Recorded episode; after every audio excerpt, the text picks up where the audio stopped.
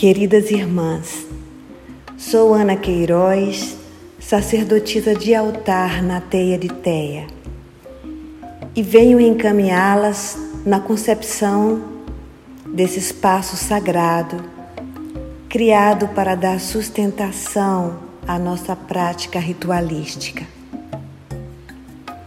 Hoje celebraremos a deusa africana Tenga reconhecida como a própria terra, terra matéria, essa que você pode sustentar com as mãos. Terra território, chão, solo, que se fertiliza e ao mesmo tempo abriga os mortos. Então, escolha um local na sua casa, no chão. Deusa telúrica, tenga é referenciada no chão, em um canto ou um jardim. Escolhido o espaço, localize os pontos cardeais: norte, sul, leste, oeste. No panteão africano, o leste, onde nasce o sol, corresponde ao elemento fogo. Aí coloque três pequenas velas brancas em cima de uma pedra.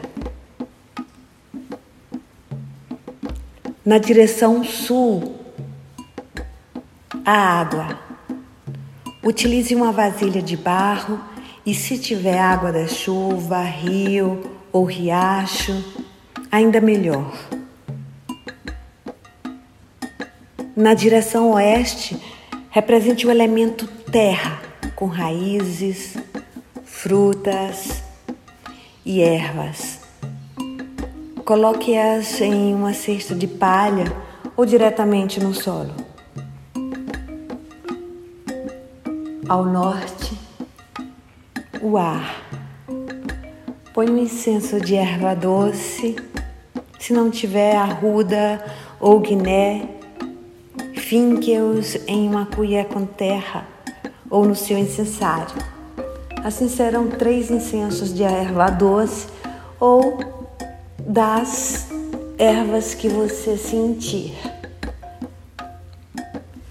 Se tiver um defumador de barro, é muito bem-vindo.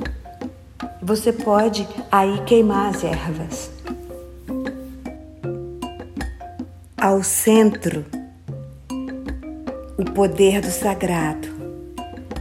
Desenhe o rosto da deusa Tenga.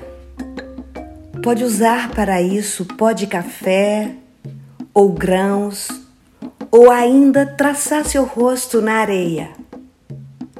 Ou, se quiser, simbolize-a com um punhado de terra. Está feito.